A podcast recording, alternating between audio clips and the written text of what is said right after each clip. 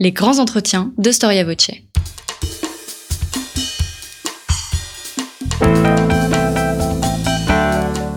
Une émission de la rédaction de Storia Voce.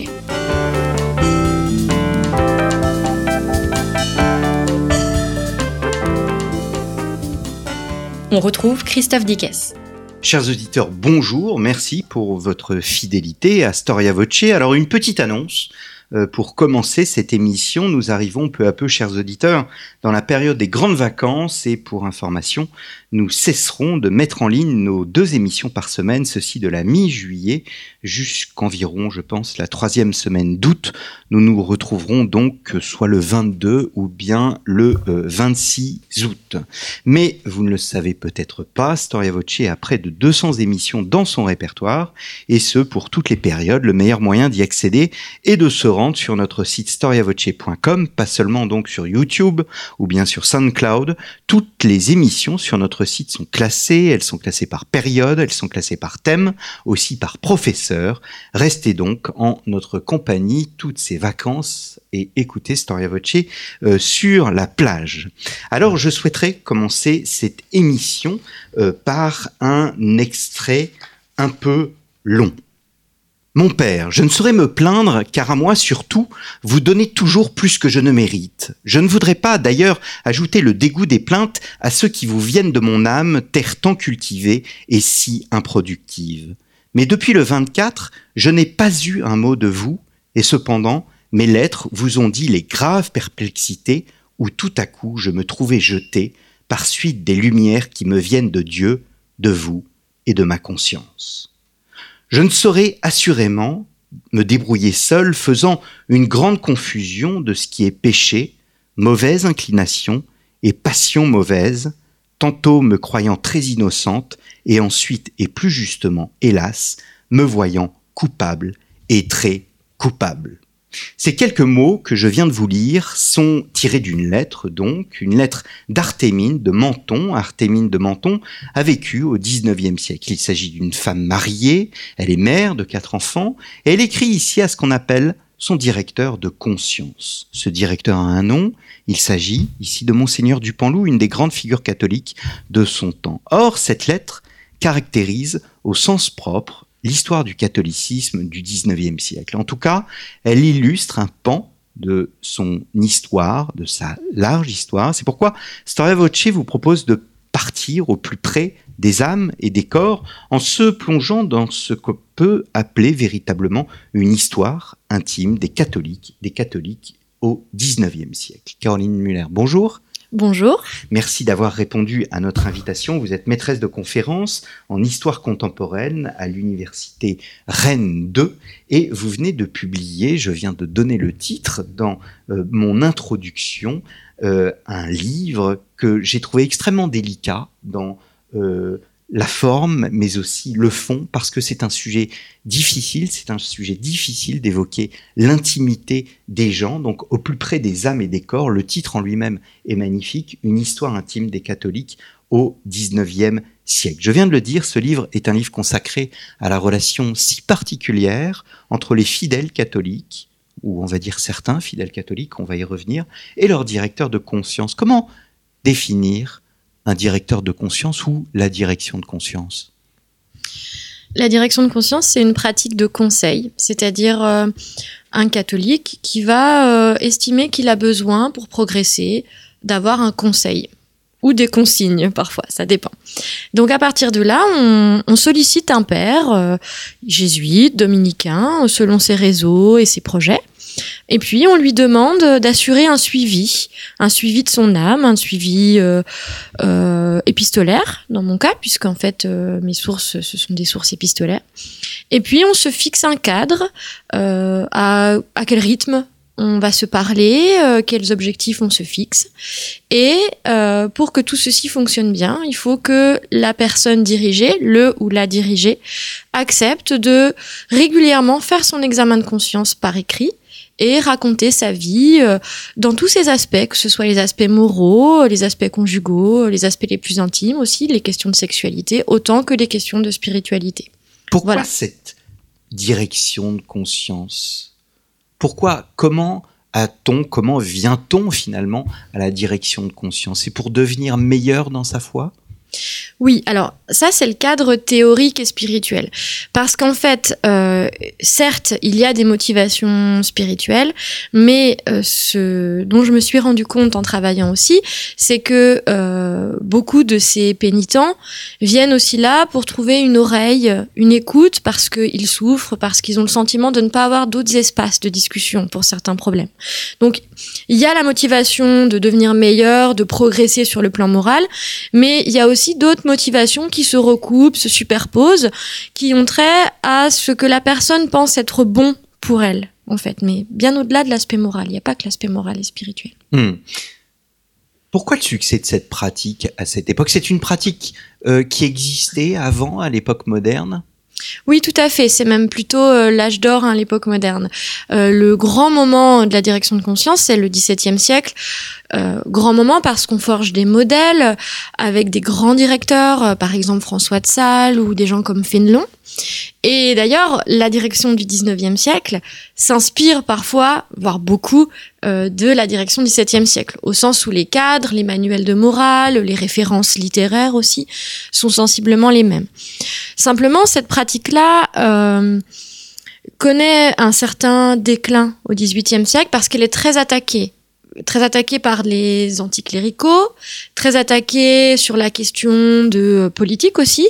On accuse les directeurs euh, de, en fait, des, hypocrites, euh, des gens qui détournent les femmes de leurs devoirs en particulier. Et donc il y a euh, une sorte de, de déclin lié aux représentations attachées aux directeurs de conscience. Au 19e siècle, c'est un nouveau succès. Alors moi, je le date des, à peu près des années 1830-1840 parce que quand j'ai consulté les, archives, c'est à ce moment-là à peu près que je vois arriver euh, les, lettres de direction, les correspondances. Euh, et nouveau succès qui est lié en fait au contexte un petit peu particulier à la fois de l'Église catholique, mais aussi des nouvelles attentes euh, que les gens du 19e siècle ont qui ne sont pas tout à fait les mêmes que celles des gens du XVIIe siècle. Mmh.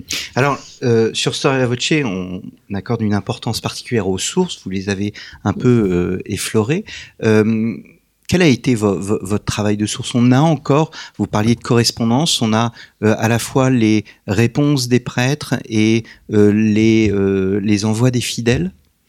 Ça dépend beaucoup des corpus. il est quand même rare d'avoir à la fois la correspondance active et la correspondance passive, c'est-à-dire d'avoir d'un bout à l'autre toute l'intégralité des échanges en fait. Hein.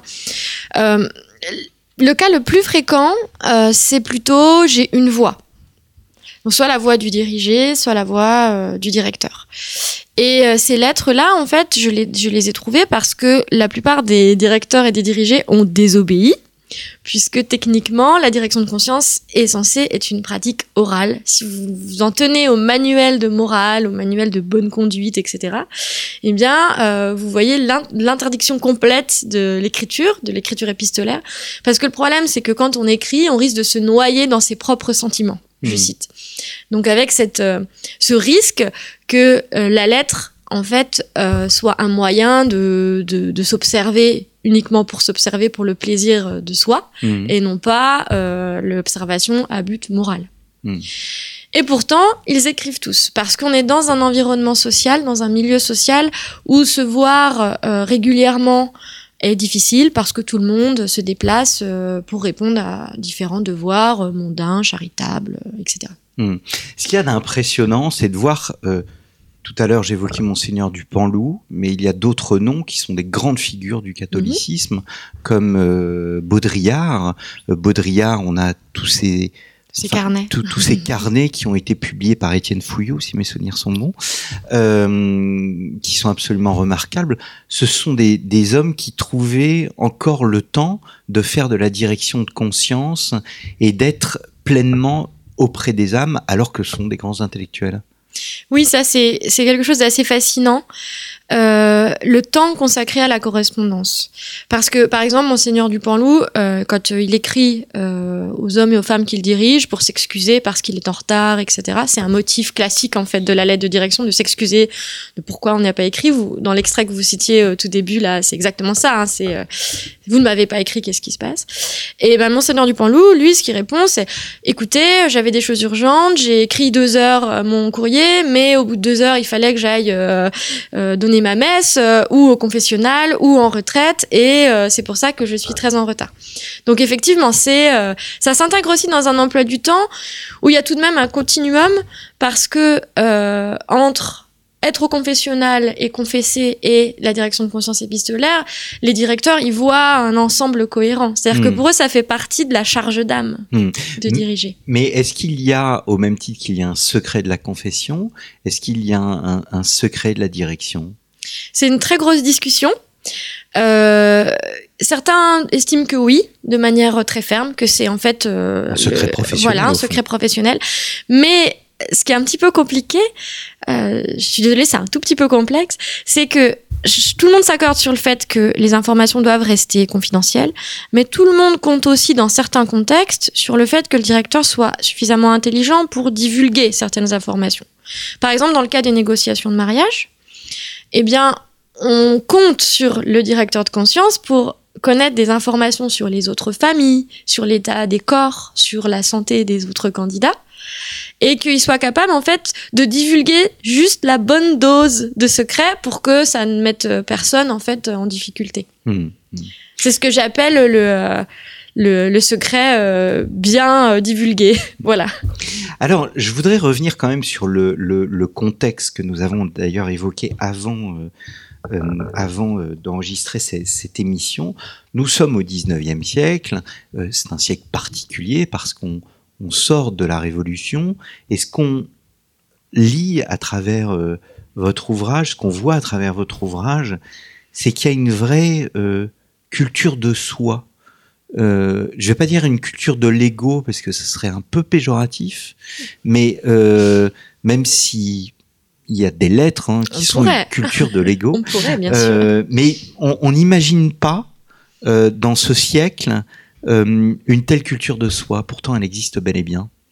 La plupart des historiens et des historiennes datent justement du 19e siècle, le développement de cette culture de soi, avec différents indices, Euh, les développements de ce qu'on appelle aujourd'hui les égo-documents, les journaux personnels, euh, qu'on appelle aussi journaux intimes, parfois peut-être un peu à, tort ou en, exagérant.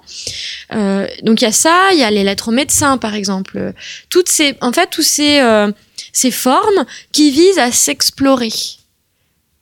Et le courrier en est une. Hmm. Donc, en fait, euh, le 19e siècle est sans doute le moment où naît cette question de l'individu, cette légitimité de l'individu à s'explorer, à s'observer, cette idée que si on veut bien agir et être heureux, il faut se connaître. Donc, pour pouvoir se connaître, on est un petit peu obligé de passer par des, des pratiques, des dispositifs où on va s'observer, essayer de voir comment on évolue. euh, Et la direction de conscience, certes, c'est une pratique spirituelle, mais c'est aussi une pratique de soi puisque le soir, euh, pour préparer sa lettre, etc., on est d'abord obligé d'examiner qu'est-ce qu'on a fait les derniers jours, euh, est-ce que c'était bien, est-ce que c'était mal, mais qu'est-ce qu'on a fait tout court aussi, Mm. qu'est-ce qu'on a pensé, qu'est-ce qu'on a ressenti.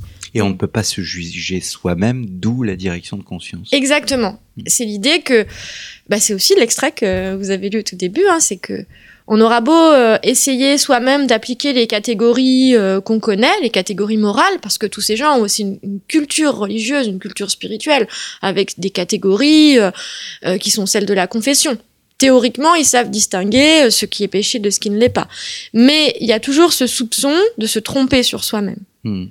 Autrement dit, la direction de conscience, c'est une pratique où on essaie de se connaître toujours plus, mais où on doute toujours, de la connaissance qu'on a de soi en termes moral. Parce qu'il y a, j'allais dire, euh, la perfection est une chose euh, continue qui est à cultiver. C'est une de mes hypothèses qui est pas tout à fait dans le livre, enfin, c'est un peu en filigrane. C'est aussi que le 19e siècle, c'est un moment où euh, on commence à penser l'âme en termes de profondeur, de profondeur insondable. C'est-à-dire qu'on commence à réfléchir les choses comme un puits. Et en fait, le puits, il a pas de fond. Donc c'est pour ça aussi qu'il y a ce- le développement de toutes ces pratiques de soi, parce qu'on on doit aller creuser de plus en plus loin. Or, si on va creuser de plus en plus loin, on a besoin de, de pratiques, de techniques pour faire ça. Donc c'est pour ça qu'on a par exemple des tableaux. Dans le livre, je reproduis un tableau d'examen de conscience où, euh, c'est au tout début, je crois que c'est même la troisième page, où dans ce tableau, euh, c'est Marie Rakoska, elle se donne des notes sur tout un tas de critères. Et quand on donne des notes, effectivement, c'est pour juger si on a progressé, si on a avancé euh, vers, euh, vers un bien. Et pour moi, ça, ce type de tableau, c'est très spécifique au 19e siècle. J'en vois pas de traces, en fait. C'est manière de se quantifier, d'essayer d'évaluer jusqu'où on est allé euh, Hmm. sur le moindre détail. Mhm. Ça demande une énergie considérable. Et de ce point de vue-là, euh, je suis parfois assez admiratif du temps consacré à faire son examen avec tous ces outils. Alors, il y a un autre contexte qui est extrêmement important et euh, même capital hein, pour comprendre ce livre, c'est que euh, la société est régie par le Code civil hein, de, de- de 1804 et euh, nous sommes dans une société qui euh, voilà qui enracine, c'est votre terme juridiquement, euh, les inégalités dans euh, dans la famille. C'est-à-dire dans notre propos au cours de cette émission, il ne faut pas voir l'Église. On, critique souvent l'Église pour sa conception, pour ses conceptions. Là, il y a, enfin, voilà, la femme n'est pas l'égale de l'homme dans le cadre de la cellule familiale. Ses devoirs ne sont pas ceux des hommes. Non, et, de ce point de vue-là, en fait, le discours euh, de l'Église catholique sur le genre et sur les rôles des hommes et des femmes, des maris euh, et des épouses, euh, rejoint très largement euh, le discours de toutes sortes d'autres autorités. Les autorités euh, médicales, euh, le Code civil, effectivement, et puis bien d'autres. Donc, en fait, il faudrait se garder de faire euh, des directeurs de conscience ou des confesseurs euh, les promoteurs euh, de valeurs inégalitaires euh, dans leur coin, en fait. Ouais. Hein, pas du tout. Hein. Ils relaient, confortent, euh, parfois discutent et négocient, hein, quand même, euh, des, euh, un discours général euh, sur euh, la répartition des rôles, euh, sur les rôles de genre, la, naturalisation des sexes. Alors, il y a une chose euh, qui m'a euh, marqué. On a l'habitude de dire que si on ne donnait pas le droit de vote aux femmes, c'est parce qu'elles étaient considérées comme catholiques au début du XXe siècle. Et moi, je vois à travers la lecture de votre ouvrage une sorte de confirmation dans la mesure où le XIXe est un siècle catholique féminin. Alors oui, ça, ça se discute aussi un peu. J'espère quand même que dans mon dernier chapitre, euh, vous avez pu voir que les hommes sont aussi catholiques, mais ils le sont de manière un peu moins visible Différente, euh, parce que ça ouais. leur coûte plus de l'afficher aussi. Donc ça faudra aussi en discuter. Euh, Parce que alors ce le que ne savent pas les auditeurs, je me permets de vous couper, ce que ne savent pas les auditeurs, c'est que donc l'ensemble de votre livre est quasiment exclusivement consacré aux femmes et aux correspondances les directeurs de conscience sont des hommes. et les même. directeurs de conscience sont des hommes, mais en tous les cas pour les fidèles. Et votre trou, votre tout dernier chapitre, euh, eh bien, lui est consacré aux, aux hommes. Voilà. Oui, parce qu'il y a des hommes dirigés euh, aussi. Donc, est-ce qu'on peut parler d'une féminisation du catholicisme français au XIXe siècle? Ça dépend. Parce que dans ce motif historiographique de la féminisation, les historiens, les historiennes, oui, considèrent qu'il y a eu une féminisation du catholicisme, mais il y a quand même plusieurs choses. Il y a la question de la féminisation du personnel religieux. Et là, il est clair que les congrégations féminines euh, explosent en nombre. On a euh, de plus en plus de femmes qui euh, qui rentrent dans les dans les dans les congrégations, enseignantes, soignantes, etc. Mais ça, on le, on le sait un petit peu depuis le grand travail de Claude Langlois, hein, qui avait écrit Le catholicisme au féminin. Après, si on regarde la question des pratiques, cette fois, des pratiques qui sont pas forcément les pratiques des religieuses, là aussi, euh, les grandes enquêtes, euh, les grandes enquêtes diocésaines, les grandes enquêtes pastorales ont montré que oui, les femmes assistent plus à la messe que les hommes. Oui, les femmes se confessent plus. Mais est-ce qu'on peut en déduire directement des conclusions qui ont trait à leur foi? Ça, c'est très différent parce que au 19e siècle, se rendre à la messe ou aller se confesser, c'est aussi un geste qui a une valeur sociale. Donc, on peut très bien ne pas se confesser, ne pas aller à la messe et pour autant marquer son attachement au catholicisme par euh, bien, bien, bien d'autres biais. Et à l'inverse, aller se confesser et aller à la messe et euh, ne, ne pas être si attaché que ça à l'Église, euh, à ses valeurs, à ses règles, etc. Hmm. Donc, en fait, féminisation, oui, mais attention à ne pas non plus faire du 19e siècle le siècle d'un catholicisme uniquement féminin. D'autant plus que ce déséquilibre entre les pratiques, par exemple le fait qu'il y ait beaucoup plus de femmes à la messe que, que d'hommes, c'est, ça date pas du 19e siècle, hein, ça date de bien avant, ça date déjà du 18e siècle. Hmm. Donc, en fait, c'est juste que pour moi, quand on parle de féminisation, on enferme un petit peu l'analyse dans le cadre euh, du féminin, en ne questionnant pas toujours, en fait, euh, pourquoi on voit que les femmes. Hmm. Donc c'est aussi pour ça que je, j'ai un peu, euh, voilà, j'ai un peu réagi quand vous avez dit féminisation. D'accord. Euh, les femmes sont à, vous lire, elles sont considérées très positivement par l'Église. On les voit, euh, dans leur qualité, disposition à aimer, intercéder, convertir, sauver. Euh, euh, j'allais dire, elles, apparaissent comme des instruments de foi, mais il y a mm. dans le, mot instrument un côté un peu péjoratif, utilitariste, euh, qui n'apparaît pas du tout au fond dans dans, dans, dans la profondeur, parce qu'il y a des lettres très profondes mm, mm. que vous citez largement, dans la profondeur des, des correspondances. Oui, Là aussi, c'est pas un discours spécifique à l'Église, hein, puisque en fait, euh, les femmes euh, les, sont investies euh, à partir de la Révolution française d'une sorte de rôle de régénération morale du monde. Il faut voir aussi que les, les gens à la sortie de la Révolution française, en particulier les mondes catholiques, vivent euh, la sortie de Révolution comme un âge décadent, c'est-à-dire comme un âge d'aor perdu, comme une crise des valeurs, comme une crise de civilisation. Et dans ce contexte-là, eh bien, différentes autorités vont considérer que les femmes sont des ferments de morale, euh, appelés à agir sur le monde. Mais le problème de ce discours-là, vous dites c'est très positif certes, mais c'est aussi très enfermant. Parce que capacité à aimer, à intercéder, euh, etc. Oui, mais ça veut dire aussi que on fixe euh, un rôle qui est relié à des qualités naturelles, mais en fixant un rôle aussi, on fixe des frontières à ce rôle. Et quand on dit elles sont, elles sont là pour aimer, intercéder, etc., on leur donne un rôle fondamental dans la famille et dans la moralisation de la société par la famille. Donc vous avez raison, il y a quand même un côté peut-être pas utilitariste, mais stratégique en fait, parce que l'Église analyse les choses, voit bien que le, rôle, les rôles féminins, c'est d'abord des rôles d'influence dans la famille, donc joue de cette influence sur la famille pour euh, préparer l'avenir, moraliser la famille, etc. Mais en même temps, c'est une idée extrêmement précise de là où doit être l'influence des femmes et là où elle ne doit pas être. Donc pour moi, la, notion de positif-négatif, c'est un peu gênant parce que, enfin, c'est pas comme ça que je lis les choses. C'est plutôt en termes de euh, de quelle nature l'influence des femmes euh, est présentée. Voilà, hmm. c'est ça pour moi qui, c'est ça qui m'intéresse. Ce qui fait euh, la qualité de votre livre, ce que je disais tout à l'heure sur sur votre délicatesse et le fait de ne pas le ranger précisément dans dans le positif ou bien euh, dans, dans, le négatif. Est-ce que dans ces vies que vous présentez, dans ces correspondances que vous présentez, il peut y avoir une opposition entre la vie mondaine de ces personnes qui écrivent à leur directeur de conscience et euh, avoir une sorte de vie cachée euh, qu'elle qu'elle déploie au fond par, par l'écriture? Oui, exactement. Hein, c'est euh, c'est aussi un, des éléments qui m'a qui m'a beaucoup étonné. Euh, la façon dont ce sont des vies qui sont clivées, enfin que je trouve clivées, euh, au sens où les directeurs veulent absolument que ces femmes et ces hommes d'ailleurs respectent leurs devoirs sociaux, parce que pour eux, le meilleur chemin vers le salut, c'est d'abord de respecter son devoir d'État. Hmm.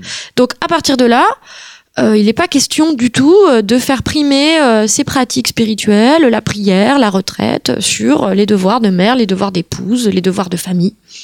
Mais quand on a posé ça, bah, le problème c'est que si les devoirs mondains, familiaux et conjugaux prennent une place énorme, et il n'y a plus beaucoup de place pour le reste et la vie spirituelle. Et en fait, les pratiques d'écriture, et notamment l'écriture au directeur, bah, c'est souvent euh, la part cachée de l'expérience euh, des personnes. Donc, euh, le fait qu'on envoie son journal personnel, son cahier de méditation, c'est un espace en fait qu'on retire et qu'on abrite à hmm. toutes ces autres obligations. Donc oui, des vies cachées, et aussi des vies cachées pas seulement en termes de visibilité, mais aussi des vies abritées parce que il y a aussi des conflits dans les familles sur le fait qu'on ne veut pas que les femmes soient trop dévotes, que les femmes risquent de faire primer justement leurs devoirs spirituels sur leurs autres mmh. devoirs. Mmh. Donc, cacher aussi parfois cacher euh, de euh, ce que les autres pourraient dire, ce que les maris pourraient dire. Mmh. Parce qu'on essaie d'éviter qu'ils interviennent ou qu'ils soient trop inquiets et qu'ils il demande euh, l'arrêt de la direction. Nous ne l'avons pas dit depuis le début de l'émission, mais est-ce que la direction de conscience reste quand même un exercice élitiste? Oui, alors la direction de conscience telle que, que, moi je la vois. encore une fois des pontes, vous citez oui. vous citez du Panlou, euh, vous, vous, ne citez pas, euh, vous ne citez pas euh, sans, sans, dénigrement, hein, la, la, la, paysanne du coin euh, qui demande un conseil mm. spirituel, ce sont des grandes dames qui demandent euh, des conseils. Alors ah, j'aimerais beaucoup citer la paysanne, mais la paysanne n'écrit pas. Mm. Donc moi je peux pas citer quand j'ai pas de source. Vous voyez, c'est tout l'enjeu. Euh, c'est une pratique élitiste dans cette forme-là, c'est-à-dire dans la forme euh, épistolaire, dans euh, cette forme très inspirée en fait du XVIIe siècle, euh, vraiment dans l'écrit. Mais par contre, euh, et je suis très d'accord avec vous, euh, il faudrait aller voir ce qui se passe du côté euh, des milieux plus populaires. Mais le problème, c'est que la direction très informelle, la confession, ce sont des pratiques orales. Hmm. Et donc, tant que moi, j'ai pas euh, des traces, l'histoire comme connaissance par trace, je peux pas travailler. Hmm. Ce que je vois par contre, euh, c'est euh, parfois des, des femmes ou des hommes qui sont de milieux un peu intermédiaires. Euh, J'en parle pas beaucoup dans le livre, mais il y a quelqu'un qui s'appelle Émilie Serpin, qui est euh, institutrice, c'est-à-dire qui donne des, des, des leçons dans, une, dans des familles nobles, mais qui sert souvent d'écrivain public parce que les domestiques du village euh, viennent euh, lui, lui parler, par- parce qu'elle a des compétences. Euh, et donc, elle observe la vie des paroisses. Et elle, ce qu'elle dit, elle a, elle a elle-même son directeur, elle dit qu'elle va quasiment tous les jours voir le, le curé ou le jésuite du coin avec qui elle, a, elle a voilà son, sa direction. Et ils discutent. Et en fait, je pense qu'il y a tout un tas de, de formes comme ça, de directions plus diluées, euh, moins euh, dans ces formats-là épistolaires, qui existent, mais malheureusement, euh, comme historien, c'est très difficile d'y avoir accès. Hmm. Mais ça veut pas dire qu'il faudrait, enfin voilà, il faut surtout pas dire que la direction de conscience est une pratique purement aristocratique ou bourgeoise. C'est simplement que nous, on en a que cette version-là parce que c'est la version écrite à laquelle on peut avoir accès. Alors, vous décrivez les mondanités, c'est un monde qui se, euh, j'allais dire, qui se côtoie. Euh, je veux dire, un, un- un- un prêtre sorti du cru n'a pas forcément accès facilement à une direction spirituelle d'une aristocrate. Euh, on est entre soi, mais bon, il y a des exceptions, vous les présentez euh, d'ailleurs. Et puis, il faut aussi limiter la proximité, c'est-à-dire que ces directeurs de conscience que vous présentez, bah, ils veulent pas passer leur temps avec leurs dirigés non plus. Non. enfin, ça dépend lesquels. Euh, oui, oui, non, mais ça, c'est un problème euh, fondamental. C'est que les directeurs sont toujours très inquiets à l'idée du mélange des genres. C'est-à-dire que euh, ils sont toujours très ennuyés quand il faut aller euh, dîner euh, à côté de leur, euh, leur dirigé, euh, quand il faut réfléchir aux vacances. euh. Enfin, il y a quand même le, le risque d'oublier euh, le statut de chacun, d'oublier l'autorité spirituelle. euh, Et parfois, les gens oublient qu'ils sont pas en train de parler à leur voisin de table euh, ou euh, à leurs collaborateurs dans une association charitable, Ouais. mais à leur directeur spirituel investi d'une autorité qui est celle de l'Esprit Saint. Enfin, c'est quand même pas. Donc parfois l'Esprit Saint se dilue dans les belles assiettes. Je crois que c'est l'abbé Munier qui disait ça, l'abbé Munier qu'on appelait le confesseur des duchesses. C'est aussi une pratique mondaine parce que c'est une pratique de distinction.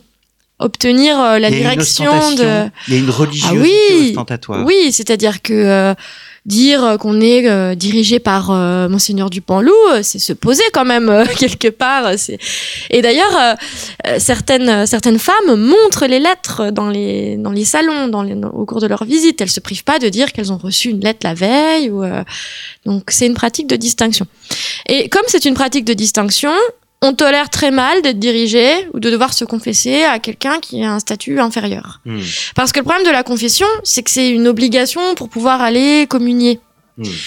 Donc on n'a pas toujours son directeur ou un super confesseur euh, venu du Faubourg Saint-Germain à proximité. Donc par exemple, Artémine de Menton, quand il faut qu'elle aille se confesser au, au, euh, au vicaire qui vient d'arriver, elle se moque de lui. Elle se moque de son incapacité à parler. Alors lui, il est extrêmement gêné parce qu'il voit arriver donc euh, la comtesse de Menton, c'est quand même la grande dame du coin.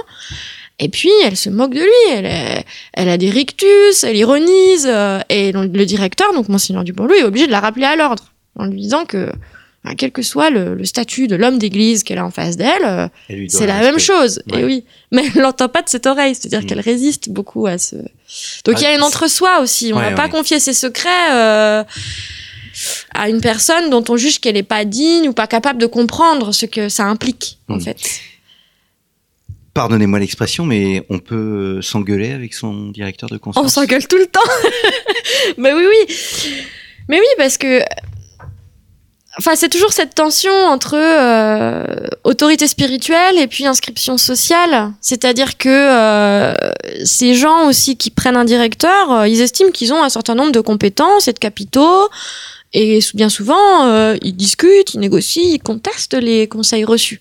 Alors ça peut être discuter des conseils, euh, des conseils culturels. Donc par exemple, toujours Madame de Menton qui euh, qui veut pas se plier au programme de lecture de Monseigneur Dupont-Loup, qui veut pas arrêter de lire. euh, donc elle finit par lui avouer. Alors euh, elle avoue de temps en temps, mais je pense que la plupart du temps, elle fait comme si les, les consignes n'existaient pas. Et puis ça peut aller jusqu'à des grosses ruptures où la dirigée dit euh, je sais mieux que vous comment je fonctionne, Dieu me demande cela, euh, je n'ai pas besoin de votre avis. Et ça, ça arrive aussi. Et là, euh, le contrat, en fait, le contrat initial est, est- est brisé, puisque le principe de la direction, c'est quand même euh, de reconnaître au directeur une autorité qui vient de Dieu, et donc la capacité à discerner les plans de Dieu pour soi. Donc dire à son directeur, je sais mieux que vous ce que Dieu veut pour moi, euh, c'est le renvoyer à son incompétence, en fait, Mm. et le- lui dire qu'il est incompétent. on, on voit qu'il y, a- il y a une sorte de il y a une sorte de dialogue et l'anticléricalisme au fond qui a été produit euh, à cette époque-là pour critiquer ces directions de conscience me semble un peu léger dans la mesure où à chaque fois il y a cet échange, ce dialogue entre la dirigée et, et- et le directeur. Est-ce que le directeur vous montrait hein, plusieurs lettres euh, où au fond euh, le dirigé demande euh, au directeur de régler, je ne sais, par exemple, des problèmes de, de couple. Euh, il joue un rôle de thérapeute, au fond? Oui, euh, sur l'anticléricalisme, euh, ce qu'il faudra ajouter, c'est que même les gens, enfin même les catholiques les plus croyants, les plus fervents, euh, sont imprégnés des catégories de l'anticléricalisme. C'est-à-dire qu'il y a une euh, une attention extrême à ne pas paraître trop proche, euh, à ne pas risquer le, le soupçon, y compris chez les directeurs. J'ai des directeurs qui refusent par exemple d'aller au restaurant avec des femmes. Euh, au, titre de oui, oui, mais enfin, on est dans, quand même dans des mondes où euh, partager un repas. euh, mais comme c'est dans, chacun sait que c'est le directeur et la dirigée, on veut pas prêter le flanc à des accusations de débauche, de euh, voilà. Donc aussi, enfin, c'est pas l'anticléricalisme n'est pas qu'une représentation, ça a aussi une influence sur la Mm. manière dont chacun se comporte et dont chacun ajuste sa proximité en fait à l'autre. Euh, je ne me souviens plus de la question suivante. Est-ce que au fond, ce ne sont pas Ah oui, des, thé- thérapeutes euh, qui euh, ou des même des conseillers parfois conjugaux Si. qui Mm. euh, euh, voilà qui n'ont pas arbitre, mais si on peut le dire un peu? Le grand reproche de Michelet, c'est de considérer que les directeurs de conscience et les confesseurs euh, euh, interviennent euh, dans les familles de Mm. manière illégitime, interviennent dans les couples, etc. Mais ce que Michelet n'a pas vu, c'est que c'est les couples qui demandent de l'aide aux directeurs, bien souvent. Enfin, en tout cas, moi, dans mon corpus, c'est pas les directeurs qui vont demander, poser des questions, est-ce que tout va bien avec monsieur? Pas du tout. C'est plutôt, il y a un problème et on va solliciter le directeur pour essayer de voir comment on règle le Mm. problème. Et pourquoi on le sollicite? Ben Parce que, euh, d'abord, on sait que ça ne s'ébruitera pas. Or, euh, les questions de sexualité dans la noblesse, dans la grande bourgeoisie, euh, si euh, ça s'ébruite, c'est risquer son honneur, sa respectabilité, éventuellement le mariage de ses enfants. Donc, c'est des secrets qui sont qui sont très risqués en Mhm. fait, hein, euh, un peu comme les secrets de fortune, par exemple les revers de fortune ou ce genre d'informations. Donc, s'adresser au directeur, c'est être sûr d'abord que le secret euh, ou l'information ne sortira pas euh, de, de l'échange. Et puis, c'est aussi compter sur sa bonne connaissance du sujet. C'est un peu paradoxal parce qu'effectivement, les hommes d'église, euh, théoriquement, n'ont pas eux-mêmes de famille, etc. Mais c'est compter sur le fait que ce sera un intermédiaire perçu comme neutre par les différentes parties. Perçu comme neutre parce que on postule qu'il est forcément euh, bienveillant et qu'il ne cherchera pas à semer la zizanie ou à aggraver les choses. Ou euh, c'est quelqu'un qui est, qui est perçu comme un peu en dehors des intérêts Ouais. des euh, immédiats de l'environnement dont, dont on dont on peut compter sur le discernement en fait voilà et puis il n'y a pas d'autre possibilité de parole en fait Euh, la thérapie conjugale et, euh, et la médecine à ce moment-là c'est pas une option pour ces couples là Et c'est là, et en cela c'est une réponse à l'anticléricalisme, c'est là où véritablement il y a ce que vous appelez un espace de liberté, une liberté euh, d'expression, mais dans le secret professionnel. Exactement. Pour moi, ce qui produit cette euh, liberté, c'est la possibilité d'abord d'écrire, parce que quand on écrit, on réfléchit à soi, on, on, on récapitule, on se remémore l'expérience, on la reformule, on la requalifie parfois. Donc il y a l'écriture, et puis il y a le secret, parce qu'on sait qu'on ne sera pas puni pour ce qu'on a écrit. Ouais. Parce que le, le problème de la plupart des espaces, que ce soit les espaces amicaux, l'espace de la discussion entre mari et femme, ou d'autres espaces, eh bien, le risque, c'est les conséquences directes. Hein. C'est d'être, euh, de perdre en respectabilité, en honorabilité, de perdre des ressources, de, enfin, par exemple, sur les, les questions d'adultère ou euh, les choses qui peuvent avoir des conséquences sociales euh, dans la vie extrêmement graves. Eh bien là, on peut dire ce qu'on veut au directeur et au confesseur d'ailleurs. Mm. A des exemples qui sont pas dans le livre, mais Et- L'abbé Huvelin, il explique que euh, il a la même euh, la même comtesse qui vient le voir euh, trois années de suite pour confesser un avortement. Ouais. Trois années de suite. Et, et ça, euh, à qui d'autre on peut le dire en fait? Hmm. Personne. Hmm. En tout cas, à ce moment-là, personne. Il y a des situations euh, euh, vaudevillesques, hein, quasiment, euh, que vous décrivez. Euh, il y a des situations plus dramatiques, notamment les violences, les Oui. violences conjugales. Oui, euh, ça fait partie des sujets euh, Ouais. tabous dont on ne peut pas discuter euh, ailleurs. Oui, des violences, violences physiques, violences sexuelles aussi, euh, avec des maris qui euh, abusent de leurs bons droits et qui pensent qu'ils sont dans leurs bons droits en, en, pardon, en sollicitant, euh, en sollicitant les, leurs femmes. Et là, ça pose beaucoup de problèmes en fait au directeur et euh, parce que on est aussi dans un contexte de bataille au sujet du statut du mariage. Ça aussi, c'est un autre contexte qu'il faut avoir en tête en lisant. C'est que l'Église cherche à protéger le mariage comme euh, contrat spirituel, enfin comme n'étant pas un contrat en fait, comme étant euh, un engagement spirituel. Or, c'est le moment où le, la bataille pour le divorce fait rage, jusqu'à la possibilité de divorcer pour faute en 1884. Mais un directeur, lui, il va vouloir absolument défendre le mariage indissoluble. Et le problème, c'est que les questions des violences sexuelles, des violences physiques, eh bien, un directeur peut pas répondre oui, quittez votre mari parce que votre mari est abusif. Mm. Et si vous lisez les manuels, euh, les manuels conjugaux, les manuels de morale conjugale, euh, y compris écrits par, par exemple, quelqu'un comme Monseigneur Dupanloup, eh bien, euh, la seule solution trouvée, c'est de prêcher la douceur Mm. au mari. Or, les maris, on a beau leur prêcher la douceur, ça les rend pas forcément doux.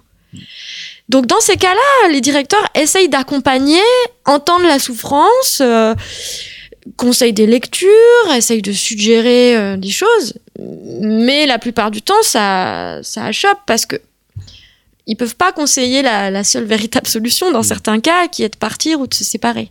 Ils ne le font jamais. À aucun moment dans mon corpus, je n'ai croisé de directeur encourageant euh, les femmes à se séparer, Ouais, y compris ouais. sur une séparation de corps euh, sans divorce. Oui, il y a des enjeux de patrimoine aussi que vous décrivez très bien. Des enjeux de patrimoine, des enjeux Parce de qu'on se marie, on se euh, marie d'abord pour le patrimoine, pas forcément pour l'amour. Alors surtout pas pour l'amour, enfin en tout cas euh, fonder un mariage sur l'amour serait une erreur. Mais là, euh, ça c'est pas que l'Église non plus. hein. Enfin je veux dire, c'est pas que dans le monde catholique. On se marie euh, pour euh, remplir un devoir d'État et pour pouvoir euh, défendre et prolonger les intérêts de la famille. Il- C'est les deux choses qui sont pas séparables. En fait, euh, ça sera aller trop vite de penser qu'un mariage arrangé, c'est un mariage financier. Il n'y a pas que ça. hein. Dans le- la conception catholique du mariage, il y a aussi euh, tout ce qui a trait à la conception de ce que c'est qu'une vie utile et une vie, euh, une vie bonne en fait. Hein. Mhm. Et une vie utile, c'est productive, c'est une vie dans laquelle on a des enfants, dans laquelle on a un état, dans laquelle la sexualité est régulée dans le mariage. Et s'il n'y a pas ça, c'est euh, le risque d'une vie stérile. Donc c'est pas que l'enjeu de euh, absolument d'associer des patrimoines. Certes, il y a ça, mais euh, il vaut mieux se marier avec quelqu'un qui a pas de patrimoine que ne pas se marier du tout, en fait. Hein.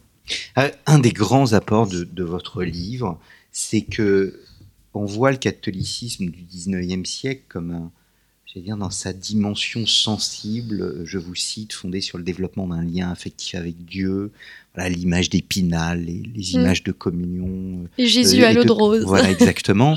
Or, euh, à vous lire, j'ai plus l'impression que notre début de 21e siècle est beaucoup plus sensible, euh, beaucoup plus sensible et beaucoup plus dans la notion d'amour que euh, que dans que ce 19e siècle euh, qui m'apparaît plus pragmatique. Vous évoquiez quand même le devoir d'État. Le premier rôle du mariage, Mm. c'est le devoir d'État. Ça, c'est aussi un élément euh, qui m'a un peu donné du fil à retordre, parce que vous parliez de féminisation tout à l'heure, euh, aussi une des hypothèses importantes des historiens, c'est de considérer que cette féminisation est allée jusque dans les motifs de piété et la spiritualité, avec l'insistance sur la Vierge Marie, sur des qualités perçues comme féminins, la sensibilité, l'amour, la douceur, la capacité à pleurer, à s'émouvoir, etc. Or moi, les gens que j'ai étudiés, euh, tout ceci, ça les laisse globalement de marbre, c'est-à-dire que ils sont un peu sceptiques euh, face à ces euh, ces formes-là de d'expression de la foi. Même les directeurs sont sceptiques parce qu'ils considèrent que si on fonde la foi sur le sentiment, ben on va pas très loin dans la vie spirituelle. donc moi j'ai des gens qui ont des doutes, qui qui cherche des moyens de vivre plutôt la relation à Dieu comme une amitié, une solide amitié. Je crois que c'est comme ça qu'elle le dit, euh, Artémide de Menton. Elle cherche une solide amitié et elle cherche pas euh, cette, euh, cette effusion, voire même les fusions mystiques où le, le, le sentiment et l'émotion trop fortes sont dangereux parce que ne sont plus contrôlables, ne sont plus contrôlables par le directeur sortent des sentiers battus. Donc, euh, à mon avis, il faut relire un peu cette, euh, cette idée du catholicisme 19e comme un catholicisme sensible, parce que le devoir fondamental d'un catholique, c'est son devoir d'État, à qui, à quoi, à quoi on donne une valeur spirituelle. Mmh. Mais c'est l'acte social à valeur spirituelle, mmh. et pas euh, simplement le fait de s'émouvoir devant la statue de, de Jésus, enfant. Mmh. Et voilà, ça primera toujours, si vous voulez. Alors, dans, dans votre livre, vous utilisez à plusieurs reprises, hein, vous n'en faites pas euh, l'usage systématiquement, mais la première personne du, euh, du, mm. du, du, singulier.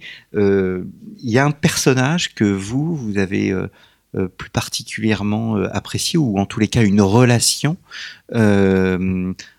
autant peut-être dans sa dimension intellectuelle qu'affective, dans sa... Dans, dire la qualité de la personnalité, une, voilà, une relation que vous avez particulièrement appréciée il y en a surtout une qui m'a beaucoup irritée, mais si vous voulez, on en reparlera.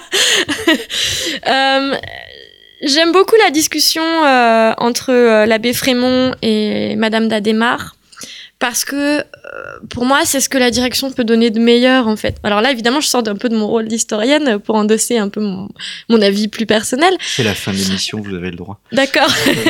bah parce que dans cette relation-là, en fait, on les voit qui grandissent tous les deux dans une discussion qui est à la fois intellectuelle, mais aussi euh, fondée sur la connaissance mutuelle où on sait plus très bien à la fin qui est le directeur de l'autre. Euh, mais voilà, il y a un échange, ils discutent de ce qu'ils ont vu, de ce qu'ils ont lu. Euh, il y a un vrai accompagnement mutuel vers euh, la recherche, qu'elle soit intellectuelle ou affective d'ailleurs.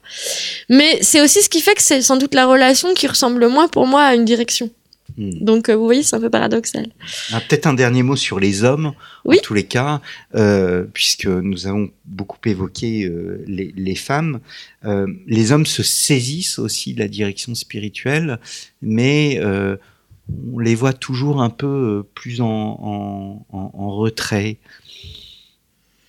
Oui, alors par exemple, la dernière euh, histoire du livre, c'est celle euh, donc d'Antoine, euh, qui est un jeune homme qui a un directeur depuis depuis l'enseignement secondaire jusqu'à sa vie d'adulte, et d'ailleurs qui est très souvent mentionné dans les carnets de Baudrillard. qui est un père condamné. Oui, oui, oui, c'est ça. C'est une histoire aussi là. On oscille entre le vaudeville et le, tragique, hein, puisque en fait c'est un, un, jeune bourgeois dont le père était un notable qui a brûlé la fortune familiale dans le jeu et l'entretien de maîtresse, et donc qui se retrouve en fait confronté à à des conflits de normes, c'est-à-dire qu'on lui demande de se marier, mais il peut pas se marier dans son milieu parce qu'il n'a pas le financement pour ça. Il n'a plus la fortune qui correspond à son statut social. Et c'est pour ça d'ailleurs qu'il sollicite son directeur, entre autres, parce qu'en fait, il demande au directeur de trancher des conflits de normes, c'est-à-dire des contraintes qui sont pas compatibles. Donc, demande de préciser où est son devoir. Après, dans la direction des hommes, il y a quand même la question du contrôle de soi et de la sexualité qui apparaît de manière beaucoup plus nette, où le directeur est aussi là pour euh, essayer de réguler euh, les pulsions, le désir, dans un autre contexte aussi qu'on a un peu moins évoqué, qui est le contexte de la lutte contre la masturbation en fait et euh, l'énorme inquiétude qu'il y a euh, médicale autour du fait que ça bah, ça prend ça fait prendre le risque que euh, les hommes arrivent au mariage en ne pouvant plus faire d'enfants ce genre de choses donc le directeur là il, il a quasiment un rôle parfois hygiéniste Puisque dans le cas d'Antoine, il tient un registre de qu'est-ce qu'il fait, à quel moment, est-ce que c'est bien, est-ce que c'est mal. Et c'est ça, ces enjeux-là, euh, on les trouve pas chez les femmes, Hmm. très clairement. La question de la maîtrise de soi et de ce que ça implique, en fait. Au plus près des âmes et des corps, une histoire intime des catholiques au XIXe siècle. Je ne l'ai pas dit, je vais me faire disputer, paru au PUF, aux presses universitaires de France. Une dernière question, Caroline Muller. Euh, votre couverture, des plumes, euh, on pense aux âmes euh, légères, c'est... Oui, pour moi, c'était c'est une métaphore de l'allègement.